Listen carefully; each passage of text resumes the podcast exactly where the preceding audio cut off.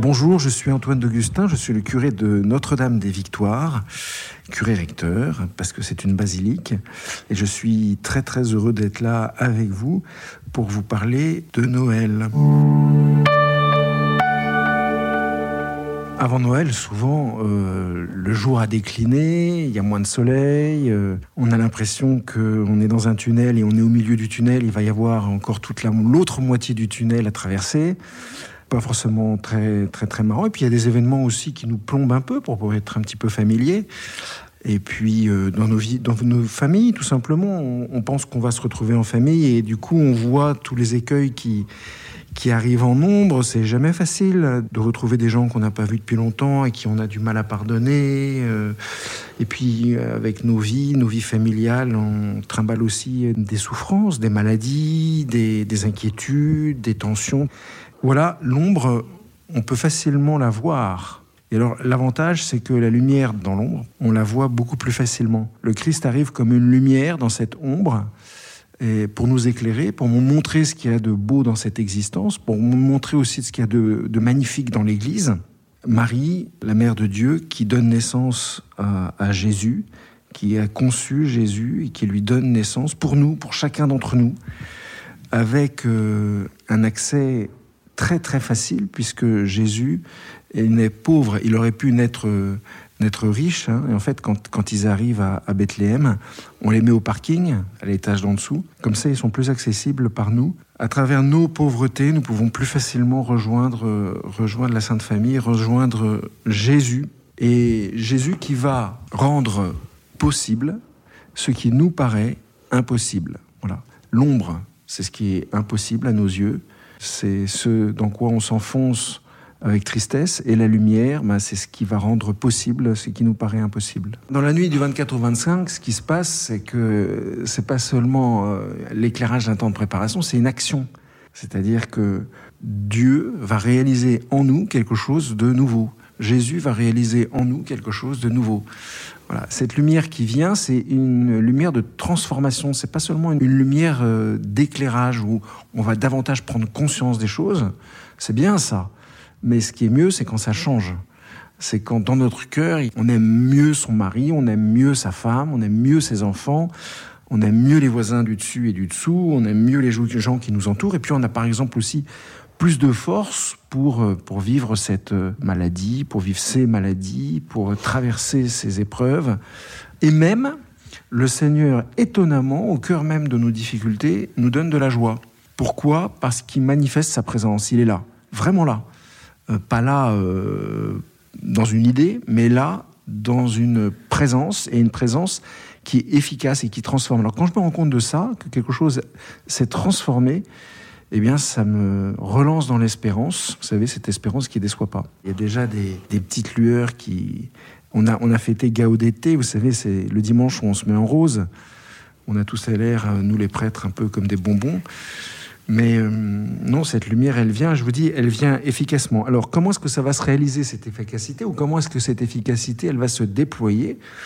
Eh bien, elle va se déployer parce que nous allons nous occuper des autres. Quand cette force, elle pénètre dans notre cœur, eh bien, elle produit un élan par notre volonté. Et vous allez voir une chose assez étonnante, c'est que si vous cédez à ce mouvement intérieur, ben vous allez vous mettre à vous occuper des autres, vous occuper de ceux qui sont seuls, vous occuper de ceux qui, ceux qui ont plus de mal à écouter quelqu'un qui est trop bavard, qui est un peu énervant, à, être patient avec euh, un directeur, avec un patron, avec un collègue de bureau. Euh, voilà, cette force, elle est vraiment efficace. Mais il faut qu'on pose un acte de liberté. C'est très important de, prendre conscience que Jésus qui vient, euh, c'est pas une image seulement, c'est pas un nuage, c'est pas une bonne histoire euh, qu'on essaye de rendre joyeuse par plus de lumière et plus de couleurs. C'est une action profonde. Voilà, c'est une action de transformation. J'insiste, mais c'est vraiment important. Être renouvelé en profondeur, bien sûr, c'est tellement important de penser que c'est pas un anniversaire, c'est pas quelque chose de récurrent comme une machine, si vous voulez, comme une roue crantée où on retrouve les mêmes euh, indéfiniment les mêmes événements. Ça, c'est permis parce que on va cesser de se regarder, on va s'oublier, on va se tourner vers les autres, on va se mettre à agir, certes, mais en aimant les actions, dans les actions euh, qu'on fait. Qu'on... Vous savez, même un prêtre, quand il célèbre l'Eucharistie, parfois il est préoccupé par les affaires de sa paroisse, par les affaires des, des gens qui sont autour de lui, va décider de lâcher tout ça et puis de faire confiance au Seigneur et puis de les aimer, de les aimer tous. Quand à Noël, on voit arriver euh, les deux tiers de l'Assemblée euh, qui se lèvent pas au bon moment, qui pas les bonnes choses simplement parce qu'ils viennent pas souvent à la messe, eh ben au lieu de les juger, c'est les aimer tout simplement. C'est déjà génial qu'ils soient là que chacun puisse euh, recevoir Jésus. Je suis super heureux de, les retrouver année après année. Euh, oui, c'est un grand bonheur, mais c'est un bonheur que je pense qui vient pas d'un calcul euh, commercial ni d'un calcul politique. C'est un bonheur qui vient simplement parce que je sais qu'au moment où ils viennent, ils vont en prendre pour un an.